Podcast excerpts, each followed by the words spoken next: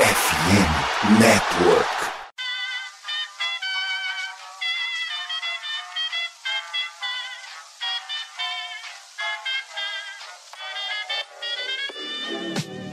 Mais uma rebatida forte. E ela tá fora daqui! Uau! E ela disse adeus! É home run! Aquele abraço!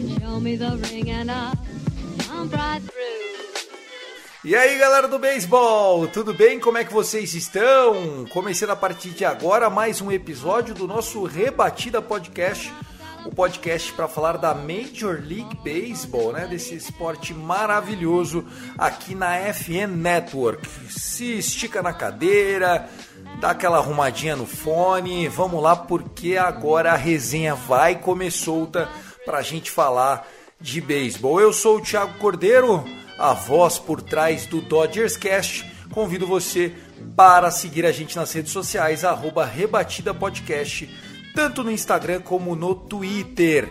Hoje sem Tássio Falcão, ele que ainda está chorando a derrota da Lampions League, né, da Copa do Nordeste. Não veio hoje, mas com Vitor Silva e Guto Edinger, a dupla titularaça dos nossos finais de semana. Começar agradecendo os caras, né? Eu estive fora os últimos dois finais de semana, inclusive estive na terra de Tasso Falcão, lá em Recife, no final de semana anterior, e na semana passada eu estava numa fazenda onde Malemar pegava aquela linha do internet, não é nem o, o 2G, é o Hzinho mais, tá ligado? E aí não tinha como criar conexão para gravar para vocês, mas os moleques fizeram um baita de um programa para variar só um pouquinho.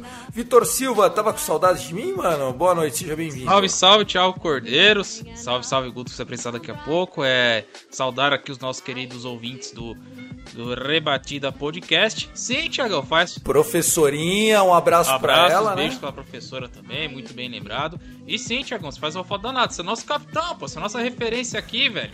Se é... não joga, se não joga, não é a mesma coisa, né?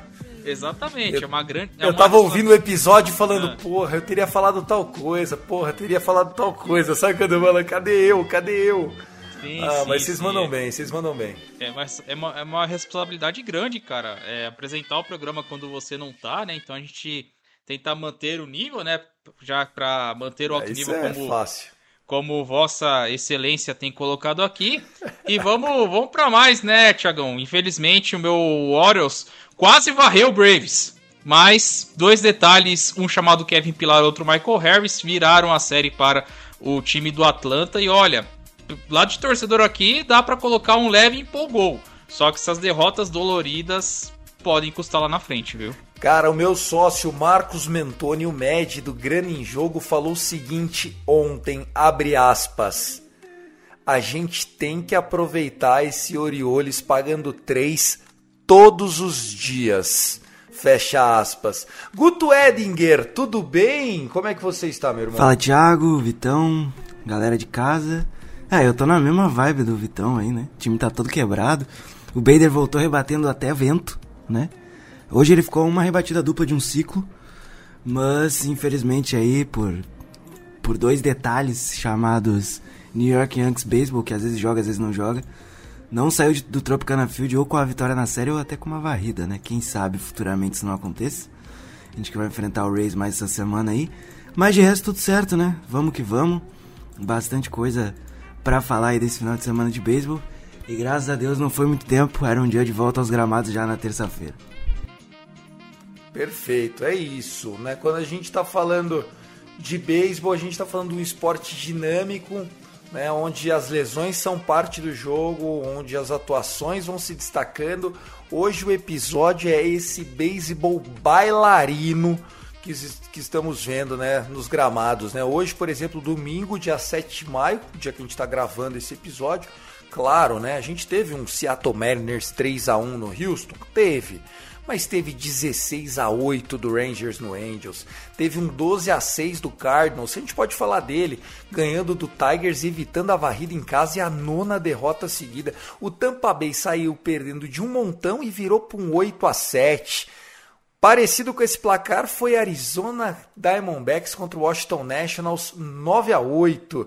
Enfim, tá gostoso. Teve um 10 a 1 em Pittsburgh do Toronto para lembrar que o Pirates ainda, no fundo, no fundo, ainda é o Pirates.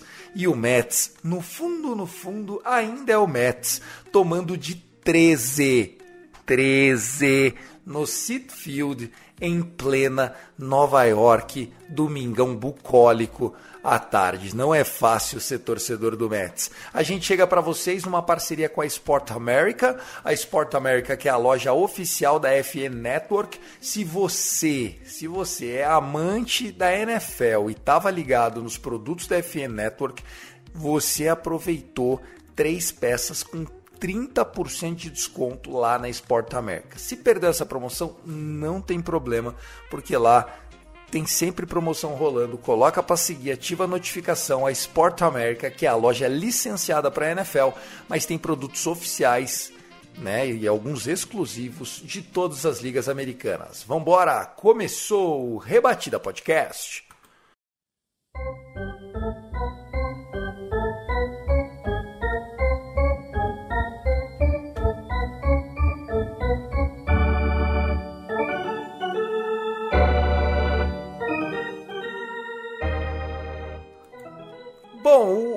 Beisebol bailarino, né? Será que isso é coisa do relógio já, né? Você acha que os ataques agora começaram a clicar, né? Os pitchers começaram a ser melhor lidos. Não sei, eu sei que o scoring está cada vez mais alto e embora a average ainda não tenha dado aquela subida oficialmente, a gente consegue ver muitos times com jogadores com 280, 290, 300 de average, né? É claro que ainda tem aqueles jogadores tipo Jason Hayward, né? 170, mas é, parece que de uma forma geral subiu, né, Vitão? Eu tô achando mais gostoso de assistir o Vitor Silva.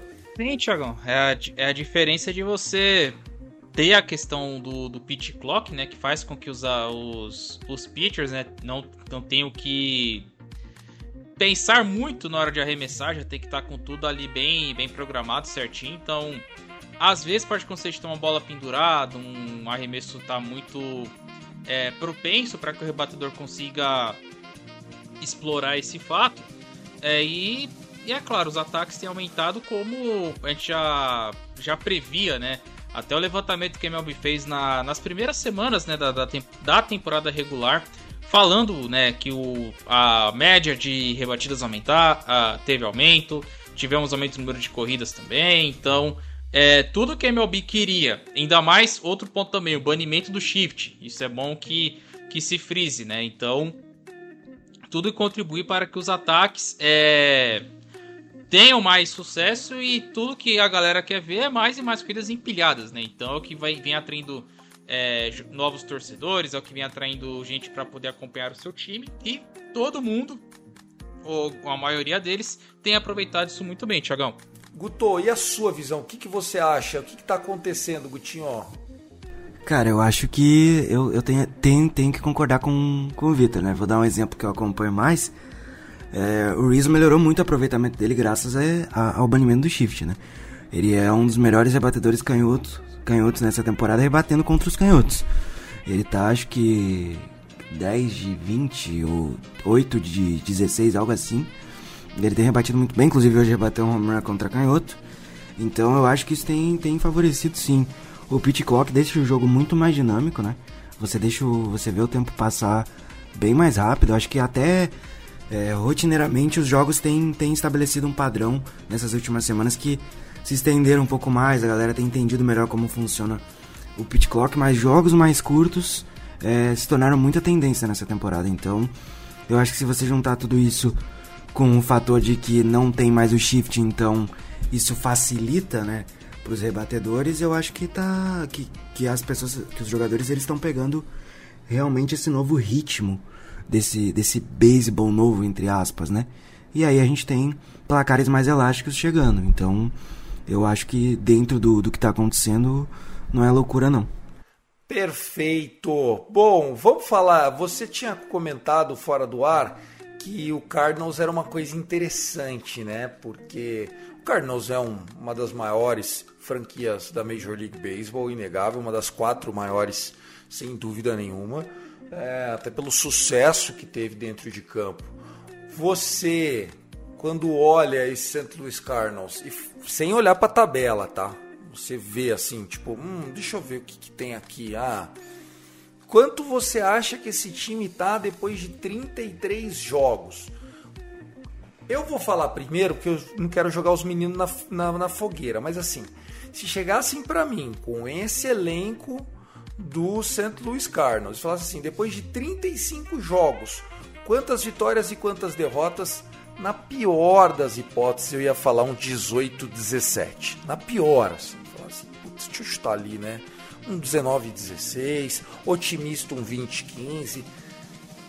A verdade é 11 vitórias e 24 derrotas e não estava 10-25 porque hoje o Paul Goldschmidt meteu 3 home run para salvar a série de uma varrida em casa para AJ Hint e o seu magro Detroit Tigers.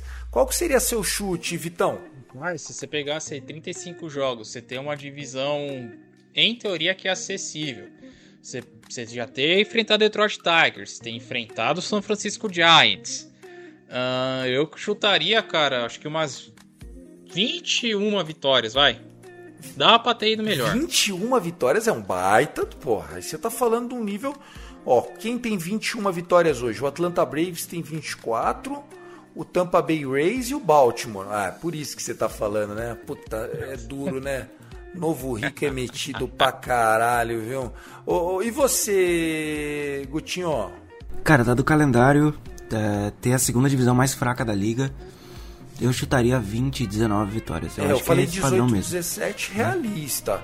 20 otimista, 20, é, 21, não sei. Achei que, achei que houve uma, um, sei lá, um excesso aqui. Mas não é um time para estar tá tão mal. A culpa é de quem aqui? Dá para destacar, porque lesão todo mundo tem, mas aparentemente o time não tá tão lesionado, né? Lógico que assim, não é bom você perder jogadores, é, seja aqueles que se aposentaram, né? Como né, foi o, o Molina, mas assim, a princípio o time tá, tá bem honesto aqui. É, na minha opinião, eu não sei se o Guto concorda, mas eu acho que muito vai da questão dos braços. Porque o Cardinals, que sempre teve uma solidez na, na, na sua rotação, ultimamente não tem encontrado sucesso, Tiagão. É, o, o Wainwright, né, o Aaron Wainwright, na, já na sua, digamos, no twilight, né, up his career, né, no seu, nos seus finalmente, está arremessando mal. Se você pega, por exemplo, Miles Mikolas, que é o pitcher do Opening Day, começou a temporada muito mal. A coisa tá, tá feia, né, pro lado dele. Enquanto os arremessadores, os de rotação, não vão bem, o Bupé não segura as pontas, né? A gente já viu várias partidas como é, o ídolo do Guto, vai lembrar, o Giovanni Gallegos, entregando a paçoca no, no final dos jogos. Então Contra o Dodgers. Contra o Dodgers. Né? Exatamente. Né? Então, é. se você, se você não tem confiança no, nos, seus, nos seus braços por mais que o ataque seja muito bom, se você pega os números do Goldschmidt, por exemplo, é atual MVP. O cara enfiou três home runs hoje. Então, é, ele tá mantendo o nível dele. O, o, você pode colocar, vai, o Arenado tá rebatendo abaixo do que ele pode? Tá. É o Contreras. É, o time tá planejando colocar o Contreras para jogar mais tempo como rebatedor designado no campo externo. Então, mas por quê? Ele é um baita de um catcher, pô. É, a ideia é eles evitarem que ele seja catcher em tempo integral. Ah, eu não sei o porquê. Mas não, mas hum. por físico, né? Não por técnico, né? Talvez quero dar espaço para outros outros jogadores da posição, mas é aquelas coisas da gerência do Cardinals que a gente não consegue entender. Por exemplo, Tiagão, eles estrearam os principais prospectos da, da, dessa nova leva de, da leva desse ano, que é o Jordan Walker. E do nada desceram o menino. Do nada. Ele tava tendo. Ele teve uma sequência de jogos rebatendo, acho que se não me engano, acho que teve oito jogos. Os primeiros oito jogos ele teve pelo menos uma rebatida válida. E desceram o menino. E ninguém entendeu por quê. Então você vê um pouco do que, do que acontece lá, lá em St. Louis. E você. E quem é de fora fica pensando, caramba, o que, que tá pegando isso aqui, meu? Porque tem muita coisa que tá muito. Tem, tem muita coisa que tá bagunçada, que não é muito bem explicado. Isso se reflete em campo. O Goldschmidt salvou os caras de, de perderem a nona seguida. Que eles não ganhavam desde o do fechamento da série contra o Giants lá em São Francisco. Que eles, que eles quase levaram a varrida de 4 a 0 lá. Então é, é muita coisa estranha que acontece lá em St. Louis e o resultado em campo tá aí. Braços não que não se que não se ajudam e o time é lanterna da Liga Nacional. Vamos que vamos. O St. Louis Cardinals, que é o último colocado nesse momento da sua divisão, o último, tá? Nós estamos falando de uma divisão que tem o Cincinnati Reds, que tá naquele rebuilding de uma década, né?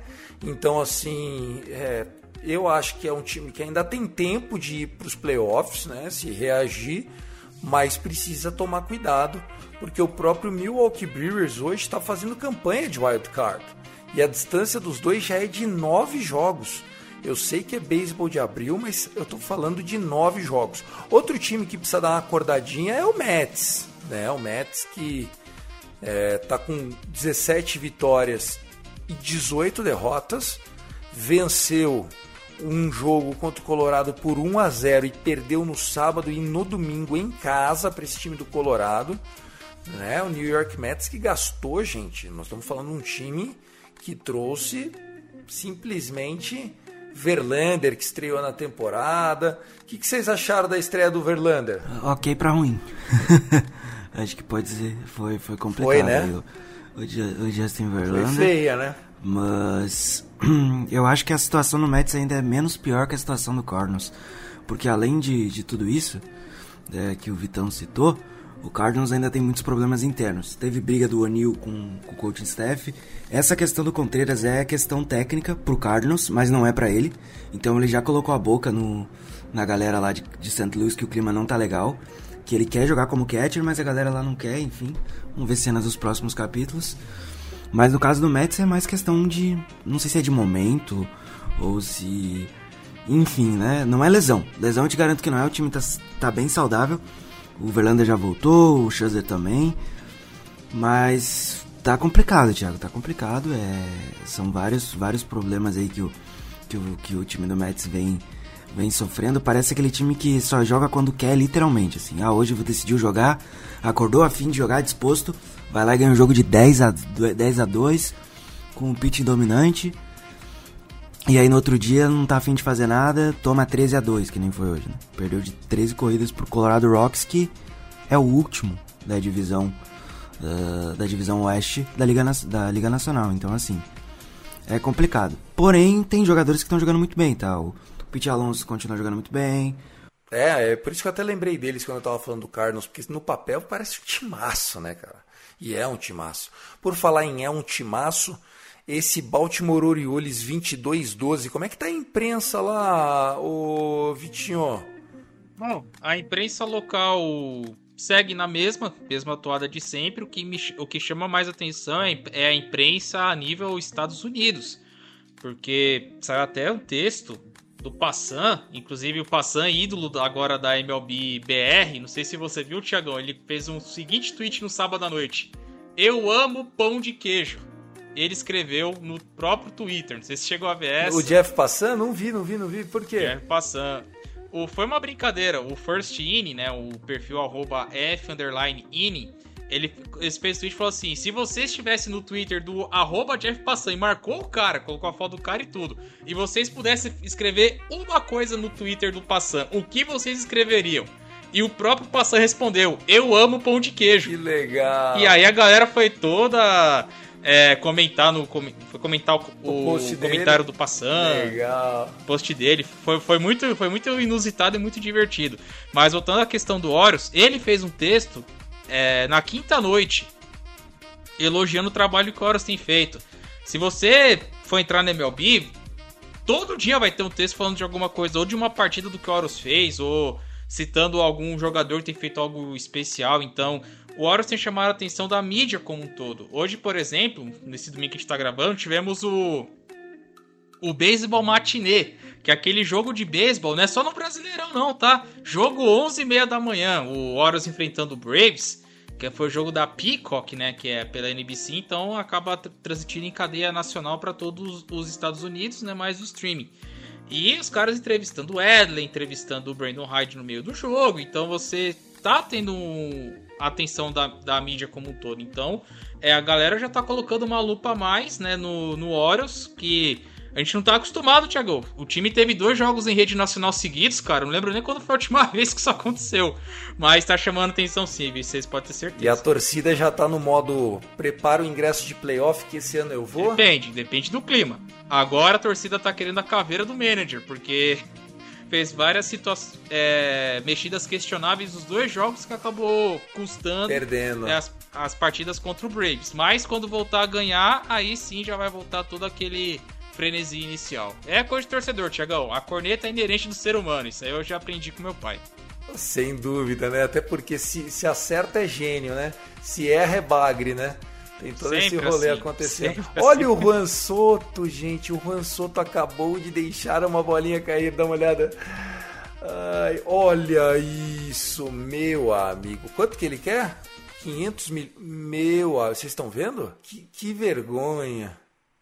Que vergonha, Juan Soto. Olha, e vai ser ponto. E vai ser ponto do Dodgers. Tamo no jogo, porra. Tem que acreditar. Sou eu. Olha, o Will Smith é um monstro, velho. Eu falei aquele dia que era o melhor catcher da MLB, fui taxado de clube. É que você não tem o Adley Hutchman no seu time, né? Então ele não é o melhor catcher da MLB. Ah, calma, tô falando. Ah. Vocês estão falando da Série B, eu tô falando da National Não, a gente tá falando da Série A, né? Porque vocês que adotaram ah. o rebatedor designado depois, então é complicado. Tá aí, tá aí o grande Will Smith. Inclusive, fica aqui a minha crítica ao Adley Huntman, entendeu? Faz uma semana que ele não joga bem, Vitão, vamos mandar o jogador acordar aí, por favor. Fico agradecido. Já quer assinar com o Scott Boras e contrato novo. O menino já tá louco. Bom, turma, é isso. Vamos lá, só pra gente ter a a nossa conversa aqui desse beisebol bailarino, é, passando por esse primeiro mês, né? Estamos agora no mês de maio e tal. Eu acho que todas as mudanças vieram para bem. A gente pode concluir isso? Para ter mais corridas? Sim. Para o entretenimento, cara. Você ter um joguinho de 2 horas e 15 ah, não, é, é lindo, cara. É lindo. É isso é perfeito. É maravilhoso. Hoje, ontem o jogo começou 5 horas, né? Eu acho que não, não era não era nove e meia, já tinha acabado Yankees e, e Tampa Bay Rays. Eu fiquei meio perdido. O que, que eu faço agora? Tá, Onde estou? O que, que está acontecendo? Tá muito bom. Tá mais rápido, o, o Vitão. Tá mais rápido que jogo da NBA, cara. Muito mais gostoso. Ah, sim, né? Porque você soma isso, a questão do pitch clock. Você coloca também a questão do reliever. Porque vamos lá, Tiagão. Vamos voltar lá para 2010, 2011. Não vamos voltar muito no tempo, não. Quando você podia trocar o reliever a cada um duelo e cada vez que de troca eram, eram comerciais e comerciais intermináveis, os duelos que eram longos pra caramba. Então o jogo que durava ali 3 horas, na média durava 4 e meia, 5. A gente cansou de ver partidas de World Series ele dessa forma. Então, na questão do tempo, da, da agilidade do jogo, não tem o que questionar, cara. É o pitch clock veio para ficar e é o que a galera tá, tá adotando, tá, vai adotar e com certeza Vou até perguntar às novas gerações, como que você jogava esse jogo sem um pit clock? E como que a gente vai explicar isso aí, meu? Exatamente, né? Como que, como que jogava? O que, que tá acontecendo? Impressionante. Impressionante. Você acaba tendo que muitas vezes olhar para o jogo com. O que está acontecendo? Tipo, como é que já está no sexto inning? Como é que já está no sétimo inning? É impressionante como o jogo mudou, né? E a gente tem um, um, fuso horário natural, né? A gente tem aquele relógio biológico do beisebol. Aí jogos que você acha que está na sexta, na sétima entrada, você vê ele já está avançado desse jeito. É, é, é, muito legal. É muito legal. Eu fico. É, eu, tô, eu tô apaixonado pelas novas regras do beisebol. Eu sempre fui um saudosista eu sempre fui aquele cara do, do, da, da, mente tradicional, mas olha, tá de parabéns, Rob Manfred. Quem te criticou estava errado, viu? Que homem. Que homem, Rob Manfred. Ô, Thiago, não pode elogiar quando acerta. Tem que continuar criticando. Tem que continuar, né? Acho que o segredo foi esse, né? A gente considerou ele o pior comissário da história do esporte. E, e, e, o cara revolucionou o esporte. Eu diria que o beisebol passou pela mesma revolução, Vitão. Você que é mais um pouco mais não é velho como eu, mas um pouco mais ah. antigo, passou pela mesma revolução do, do vôlei. Sim, sim. Quando o vôlei acabou a vantagem, os sets passaram a ser de 25 pontos corridos E, tipo, cara, isso deu um dinamismo pro esporte, porque pegava um Brasil e Rússia na Olimpíada, demorava seis horas pros caras fazer 15 pontos, porque era vantagem aqui, vantagem lá, vantagem aqui, vantagem lá. Sim, o negócio sim. era horroroso, entendeu? Então, assim, acho que o beisebol, o beisebol precisava desse 2.0, viu? Precisava, precisava. É, nas ligas menores você já via é, um pouco dessa mudança que eles estavam implementando e a primeira vista que eu, que eu olhei vi que o jogo ficou dinâmico pensei, caramba, eu acho que quando a MLB adotar a galera vai gostar, porque o jogo ficou mais rápido. E no começo era contra também, e dito e feito, você citou o vôlei perfeito, o basquete também passou por essa evolução, porque antes os, é, pegar o jogo universitário, os caras é, não tinha tempo de arremesso, não tinha nem linha de três. Isso já nos anos 80, então você já imagina hoje o basquete como ele é jogo mais rápido, dinâmico, rápido, dinâmico, imagina como era há 40 anos atrás, por exemplo. Então tem coisas que. E o momento no aro, né? Aquele momento É. no aro. Se a gente tirasse os 24 e passasse para 20 segundos, não ia mudar nada no jogo, Não, né? não, não, não ia mudar, não ia mudar mesmo. Mas pra não dizer que só teve mudança positiva, tem uma que eu vou criticar. Acabe com o corredor fantasma, porque agora que o jogo tá mais rápido, o corredor na, dé- na décima entrada com o corredor na segunda vai acabar morrendo de qualquer forma, porque o jogo tá ficando tão rápido, meu, que o corredor na segunda não vai precisar mais daqui a O pouco. fato também de roubar bases também tá, tá bem agressivo, né? Já tem alguma estatística sobre isso? Acho que tinha do Spring Train, né? Que foi o maior. Que foi. Que aumentou con- consideravelmente do ano passado pra esse.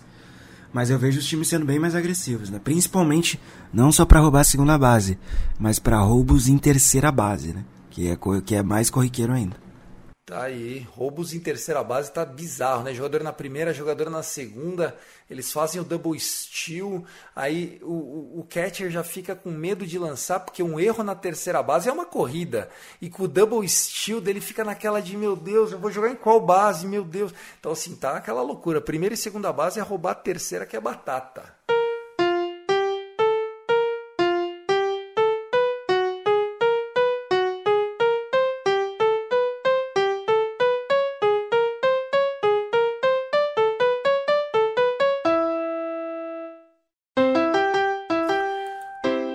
Faleceu este final de semana a lenda Vida Blue. Vida Blue que foi um dos poucos pitchers da história do beisebol a ganhar MVP e Cy Young no mesmo ano.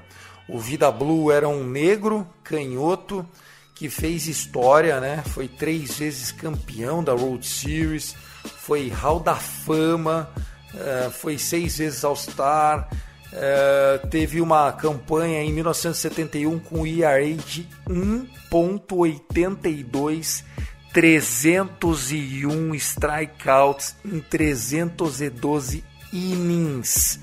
É essa temporada que ele ganhou o Cy Young e o MVP, mas também pudera, né? O cara arremessar 312 innings com 301 strikeouts, com 1,82 de ERA e 24 earned wins é simplesmente demais. Faleceu o homem, o, o Vitão. Tiagão, uma, da, uma das lendas, né? Um dos jogadores que tem a sua, sua devida homenagem, principalmente no Oakland A's. Ele que jogou nos dois times da Bahia, inclusive. Atuou também no San Francisco Giants mais à frente na, na sua carreira, né? Fez parte do daquele Oakland fortíssimo dos anos dos anos 70. É, eu soube da, da notícia do falecimento dele por outro é, pitcher, né, que fez história no Oakland depois, nos anos 80, 90, que, que foi o, o Dave Stewart, né, ele que que, tinha, que colocou, né, Descansa em Paz, meu mentor, herói e amigo. E o que que, ele, que esse cara jogava era sensacional, o Thiago. E também tem outro fato do, do Vai da Blue, que ele foi o primeiro jogador da história a ser titular no All-Star Game pelas duas ligas.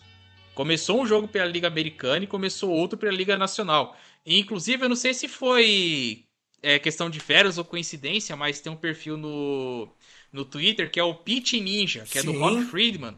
E eles colocou, colocou um vídeo né, do All-Star Game de 71, que foi o ano que o Vai da Blue ganhou todos o, o prêmio de MVP e Cy Young. E o Vai da Blue enfrentou nesse jogo do All-Star Game, ó, abre aspas.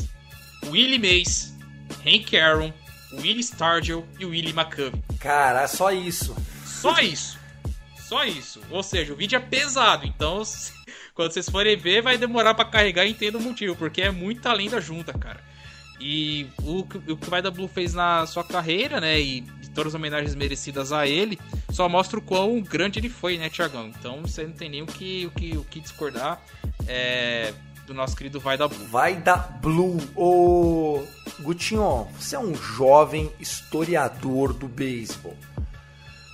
Poucos jogadores conseguiram esse feito do Vai da Blue de ter o MVP e o Cy Young no mesmo ano. Quando a gente está falando de um cara que não só fez isso, mas ganhou três World Series seguidas: 72, 73 e 74. Poderemos dizer, sem medo de errar, que estamos diante de um dos maiores de todos os tempos, mais que, mais que, se fosse branco, se fosse de um time com mais apelo que o Oakland A's seria ainda mais valorizado? Ah, sem dúvida, Tiagão. A gente ainda tinha essa questão racial muito forte naquela época, né? Sem dúvida. querendo ou não, é, fazia muito pouco tempo, é, assim, muito pouco tempo, dado o contexto daquela época que, o, que, que os negros tinham começado a entrar na liga. A gente tá falando de um cara que em 71, que foi essa temporada que ele fez tudo isso aí, ele cedeu apenas 19 home runs em 312 entradas. É um número muito alto são coisas de outro mundo. A gente tá falando de um cara que, tal, que, que ganhou Cy Young e, e, MVP no mesmo ano. Coisa que o primeiro nome que vem à cabeça que eu pude assistir muito foi o Clayton Kershaw, que fez isso recentemente. Então não é uma tarefa fácil você ganhar o Cy Young e o MVP no mesmo ano. A gente tá falando de um cara que é um dos principais pilares de uma geração que foi muito vencedora na década de 70 do, do até então vivo Oakland Athletics, né? A gente fez outro programa falando dessa possível realocação aí para Vegas. Então, assim, o Vida Blue, ele, ele é fantástico, é um dos, um dos maiores da história. É, teve, uma, teve uma passagem boa pro São Francisco, tá?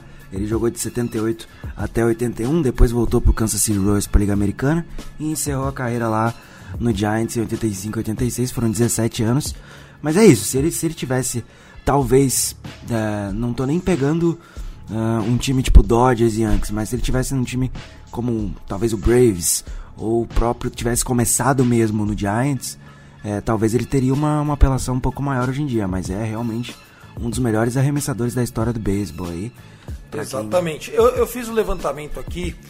Você lembrou do, do, do, Clayton Kershaw e eu lembrava do Verlander, né? Eu lembro que o primeiro cara que eu vi fazer isso foi o Verlander, foi em 2011. Mas são 11 jogadores, o Vaida e mais 10, né? O Vida Blue, né? O Vaida Blue, enfim. É, e mais 10. É, o Don Newcomb conseguiu em 56, é, jogando no meu Dodgers. O Sandy Koufax também jogando no meu Dodgers em 63. O eterno Cardinal, né? O Bob Gibson conseguiu isso em 68. No mesmo ano, na American League também teve em 68, os dois pitchers foram Cy Young e MVP winners, que foi o Danny McLean em 61 pelo Detroit Tigers. Em 71 o Vaida, e olha, ele tem esse ano em 71, mas só vai ser campeão da World Series nos anos seguintes, 72, 73 e 74, né? Um three-peat winner, como eles chamam lá. Teve ainda o Rolly Fingers do Milwaukee Brewers em 1981 com 47 jogos e o ERA de 1.04. Imagina o cara com ERA de 1.4, velho. O que é 1.40? Não, 1.04. Aí a gente teve em 86 aquele Roger Clemens do Boston Red Sox, né? O Clemens que veio a ganhar título da World Series só anos depois, numa, num ano incrível dele, né? 238 strikeouts, 24 é, vitórias e apenas 4 derrotas, 254 innings arremessados, um ERA de 2,40 tal. Aí teve o Dennis Exley, também do, do, do Oakland A's, mas o Dennis Exley era... Era closer. É, closer, exato. Era... Ele começou como titular lá em Cleveland, mas depois ele virou closer. Naquele ano, é isso? Não, ele, ele foi titular até. Não, isso. Naquele ano ele era só closer, né? É, ele começou a virar closer em 88. Entendi. Ele 24 teve... anos jogando Não, bem. Olha que legal. Ele foi MVP, né? Ele foi MVP e Cy Young com um ERA de 1,90, 93 strikeouts em 69 innings com 51 saves, 7 vitórias, apenas uma derrota no ano. Ele deu 93 strikeouts com apenas 11 walks, cara. A gente tá falando de um cara que entra pra fechar o jogo, tá ligado?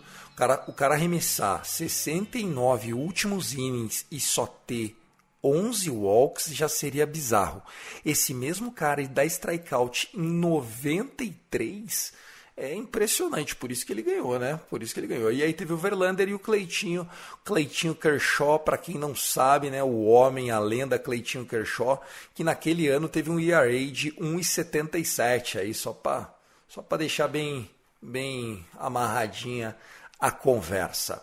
Falamos do Vai da Blue, gostei. Mais algum comentário a fazer, Vitão? Eu, eu perguntei pro, pro Gutinho, né, se, se ele fosse branco e tal, você quer destacar mais alguma coisa dele? Que descanse em paz, né? Sim, sim, é destacar os números dele na carreira, né, como um todo. O Vai da Blue termina com uma campanha, né, vitórias e derrotas, 209 vitórias, 161 derrotas. E aí na carreira, Tiagão, 3.27.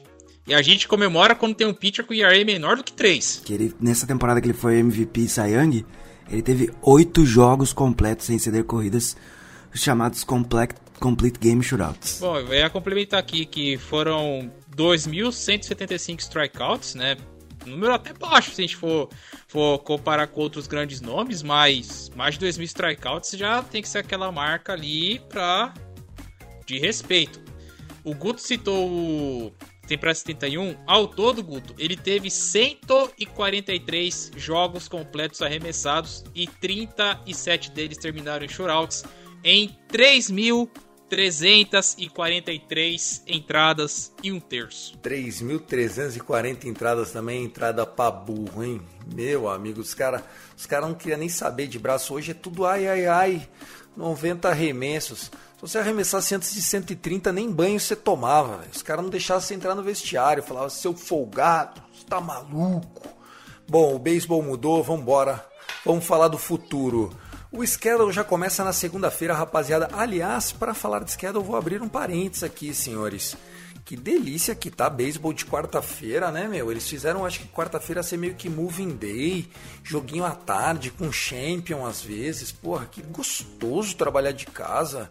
Olha, assistir beisebol tá bem gostosinho, com muito jogo à tarde. Ó, eu tava olhando aqui nessa quarta-feira só, o Guto. 1h30 tem dois jogos, inclusive o ex pegando o seu Nova York na Big Apple. Tem duas horas da tarde o Dodgers enfrentando o Milwaukee. Meu Deus, quarta tá demais, hein? Meu amigo, vai ser gostoso essa semana aqui. Muito joguinho cedo. Tô gostando. E aí, o que, que, você espera das séries, Gutinho? É, eu, eu acho que tem semana, semana passada retrasada que voltaram né, os jogos matutinos da Peacock, né? Começa nesse horário aí, 12 e meia, meio dia e meia. Você que tá almoçando, ou você que tá dormindo até tarde, aproveitando o domingo. Então você tem aí o, como eles chamam de Lead Off Baseball de domingo, né? Que é o primeiro jogo da rodada. Hoje a gente teve, hoje domingo dia 7, a gente teve Braves e Baltimore Orioles. E aí semana, semana que vem a gente vê, mas é, só pra você que tá indo domingo sem fazer nada, aproveita que tem beisebol desde cedinho. Mas de série, cara, a gente tem a gente tem clássicos, né, como Cardinals e Cubs, que sempre é uma série chata, querendo independente da fase dos dois times. Mas eu vou destacar uma série que tem dois times muito interessantes, que é uma série interliga, vai acontecer em Minneapolis, no Target Field. A gente tem Minnesota Twins e San Diego Padres. É, é uma série bem interessante. E eu acho que pode ser muito legal de assistir. São dois times que estão jogando um beisebol legal. É, campanhas bem parecidas, um tá 19-16, o outro tá 18-16, né? O jogo ainda não acabou nesse domingo. O Padres está ganhando por 2 a 1 na parte baixa da sexta entrada, mas eu acho que é uma série bem interessante que pode ser, que pode ter um bom desfecho. E para encerrar a série ruim, né, ruim entre aspas, né, mas a série menos atrativa, eu tenho Cuidado. Tem que falar menos atrativa, né? Tem que falar que vocês têm que aproveitar enquanto o Pittsburgh Pirates está em alta, porque daqui a pouco ele vai entrar embaixo. ele está com 20 vitórias e 15 derrotas e vai vai receber o Colorado Rockies lá no PNC Stadium, no PNC Field. Então aproveitem aí enquanto o Pirates ainda está praticando um beisebol divertido de ver. Então são essas minhas duas dicas de sério aí para esse início de semana. Ó, uma segunda-feira, Vitão, a hora que a galera estiver ouvindo esse episódio, se ouvir de manhã tal, é, vai pegar à noite, a gente tem Shane McClanahan no montinho, o homem está fazendo uma baita temporada. A gente tem Dylan Cease no montinho, que apesar de não estar tá fazendo uma boa temporada, pô, tem todo o seu valor. A gente tem. Eu ia falar do Tony Gonsolin, mas os caras vão me chamar de clubista.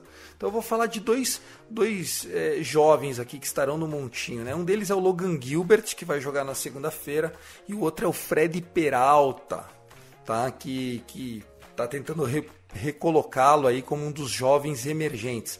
Qual a série que você destaca aí, Vitão? É, o, Gutinho já falou boa parte da, das principais e tal. Mas eu acho que não tem como fugir, Tiagão, porque vamos ter o duelo entre líder e vice-líder, né, da, da Liga Americana, que é Tampa Bay e Baltimore. Acredite se quiser, sem perguntar assim em maio. É, antes, em maio, o líder, é, primeiro e segundo vão ser Tampa Bay e Baltimore. Você acredita? Eu vou falar que você tá louco. Você tá doido, você tá maluco. Cara, a gente fez, a gente fez o episódio de previsão, a gente fez hum. o episódio de previsão. Eu coloquei o Baltimore, eu coloquei o Baltimore em quarto aqui na frente do Red Sox. Os caras me, me, acabaram comigo e eu falei que o Tampa esse ano não ia e já estou me sentindo um idiota. Porque ele é só a melhor campanha da. Pois é, então, Orioles e Tampa Bay vai ser uma série muito muito curiosa porque é primeiro e segundo colocado. Então, você já citou o McLennan, você vai ter o McLennan no montinho contra o interminável Kyle Gibson na segunda-feira. Na terça, o Zach Eflin, a contratação mais cara da história do Rays, contra o Grayson Rodrigues, candidato calor do ano, mas tá dando bem oscilante. E na quarta-feira vai ser o duelo moleque, né? Ione Quirinos contra Jim Kramer. Na quarta-feira, fechando a série, vai ser uma série de três partidas. É, o Guto citou o, o Parts, eu vou dar um adendo aqui, tá? Desde que virou abril, o Parts não ganhou mais nenhum jogo. Perdeu seis seguidas. Só foi virar o calendário, tá? Ou seja, é real. O que o Guto tá falando é real. O cavalo paraguaio é real, né? É, exatamente. Bom, eu vou colocar uma série aqui, Tiago, uma série bem curta, vai ser de dois jogos, felizmente, mas vou colocar dois times que estão em alta no momento, que é Atlanta Braves e Boston Red Sox. Red Sox que quase varreu o Phillies, dá uma sequência ali de, salvo acho que de sete vitórias seguidas. É, acabou sendo brecado. Foram oito, beleza, obrigado pela correção. Foram brecados pelo Philadelphia Phillies hoje, né? Não saíram com a varrida lá do, do, do Citizens Bank Park, mas é um duelo de gente grande ali, porque o Atlanta dispensa qualquer é, comentário. Então a gente vai ter duelo de veterano de Charlie Morton e Pivetta na terça-feira. E na quarta-feira, o duelo será entre o Brian Bello, só que a Atlanta ainda não definiu o seu arremessador. É, não vai ser Max Fried e, e, também não vai ser o, o bigode mais sexy da Major League Baseball, Spencer Strider, o closer de oito entradas, porque, Tiagão, como o abridor sobrevive só com dois arremessos, eu percebi no sábado, porque olha, o cara é talentoso pra caramba. Só tem só bola rápida e slider, só precisa disso. Empilhou 10 strikeouts. Não, e não precisa de mais nada, mais né? Nada. Ele fica nessa de mais nada. E a slider dele é uma baita slider e uma fastball dele é uma baita fastball. Tá aí o garoto que tá melhorando a cada entrada, né? A gente vê ele, ele evoluindo. Um closer de oito entradas é ótimo. E ele é todo assim estranho para arremessar. O release de bola dele é todo diferentão. Ele tem um kick leg todo diferentão. Vale muito a pena. Bom, deixa eu falar aqui das séries, né? O, o nosso calendário segue. Pô, eu tô adorando, eu falei da quarta-feira e é real, tá, gente? É real, tá muito gostoso. Quarta-feira, para quem gosta de beisebol, vários jogos à tarde, vale muito a pena. Inclusive, ô Tiagão, só fazer um, um complemento aqui, não é só jogos cedo, até os jogos mais à tarde, é, o jogo mais tarde na quarta-feira vai começar 20 para as 9 da noite. Não é, e é o segundo. Você ainda dorme até cedo. É o segundo, segundo, segunda quarta seguida que eles fazem isso. O último jogo é o, um da Costa Leste ali, 7 horas da noite, sabe aquela coisa? Só para dar aquela alegrada e vambora. Já a quinta-feira tá um pouquinho magrinha essa semana, mas tem jogo a uma, às duas, às três, às oito, às dez. Então assim, também é um calendário bem legal Tá aí, parabéns a quem tá fazendo a tabela. Eu não sei se o Rob Manfred tem, mas olha que homem, Rob Manfred, hein? Meu Deus. É isso, pessoal. Nosso episódio vai ficando por aqui. Algum último destaque aí para encerrar, Vitão? Um abraço, foi um prazer, viu, querido? Então é isso, Tiagão. É, agradecer aqui, programa entregue, né? Agradecer aos ouvintes que escutaram este episódio até aqui. Só dando reforço pra galera que nessa segunda, o dia que tá sendo este episódio, teremos mais duas jovens da nova safra de arremessadores também estarão em campo. O Tanner BB, pelo Cleveland Guardians, que subiu nos últimos jogos e tá fazendo chover. Inclusive, teve duelo diante grande contra o próprio Garrett Cole. Olho nesse rapaz. E outro que se bobear, vai entrar na briga de calor do ano da Liga Americana. Hunter Brown, do Houston Astros, que vai encarar o Los Angeles Angels lá na Califórnia. Gosto desse menino também. Dois, Gosto desse menino Hunter Brown. Bom. dois muitos bons. Tem Hum. muito. é, Ele, ele sofreu um pouco é, nesse último start dele, mas é muito bom. Hunter Brown tá aí, bem lembrado, bem lembrado mesmo. Foi um prazer, viu, Vitão? Um beijo para você e pra professora. É nóis, Thiagão. Tamo junto. Tamo junto. Guto Edinger. Dodgers e Padres do seu jogador favorito, Fernando Tatis Jr., comentado aí para ser a Opening Series da temporada 2024 lá na Coreia. Será que Shohei Otani estreia de azul lá na Coreia, pertinho do Japão? Seria legal, hein? Otani de um lado, tem o Kim, o Darvish lá em, em San Diego. Seria bem, bem interessante já, isso acontecer. já paga já paga metade do contrato já só de camisa do, do, do homem lá na, na, na visita já, já vira 500 milhões de camisa porque uma coisa é fato se o Shohei Otani já é pop pelo Angels imagine esse cara no hype de Los Angeles de verdade né a gente não tá falando de Osasco gente tá falando de Los Angeles de verdade, né? Não é Anaheim, é Los Angeles. Vai ser bom para ele, para a liga e para a Ásia, com certeza. É, eu acho que nesse quesito eu tenho a tendência a concordar que o, o Otani ir para o mercado grande seria o melhor, não só para MLB, mas para o contexto todo. Espero que eu não tenha que enfrentar mais ele todo ano, mas isso não vai acontecer mais, né? Agora a gente é espelhado. Mas uma série só tá bom. Uma Tá série bom, só né? contra vo- Uma série só contra vocês tá bom. O Angels eu tenho que enfrentar duas vezes, então já é um problema. Mas, É enfim. verdade, apesar, apesar que de dificuldade vocês não precisam de mais nenhuma, né? Como é que é segurar a lanterninha aí? Tá gostoso? Tá, tá, tá quentinho aí no fundo? Ah, é, é diferente, né? Quando você tem a divisão mais difícil da liga, é diferente, né? Então a gente tem que.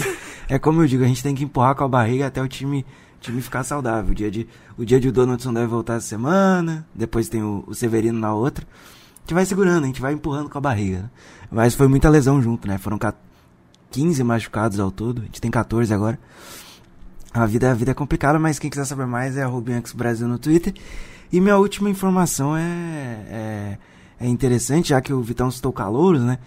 Você que, que, que adora o Texas Rangers, tem um cara que neste momento para mim é o favorito a ganhar o calouro do ano da Liga Americana, que é o Josh Young, jogador do Texas Rangers. Ele era do Yankees, foi na troca pelo Joey Gallo na época. Foi pelo Joey Gallo? Foi pelo.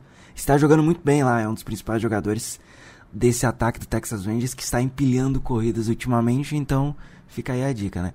E meu, minha última ameaça é a seguinte: cadê o Houston Astros? Ninguém sabe, ninguém viu, sumiu, né? Bom, vamos embora. Se- Senhores, nós vamos ficando por aqui. Muito obrigado a você que ficou até esse último minuto de episódio.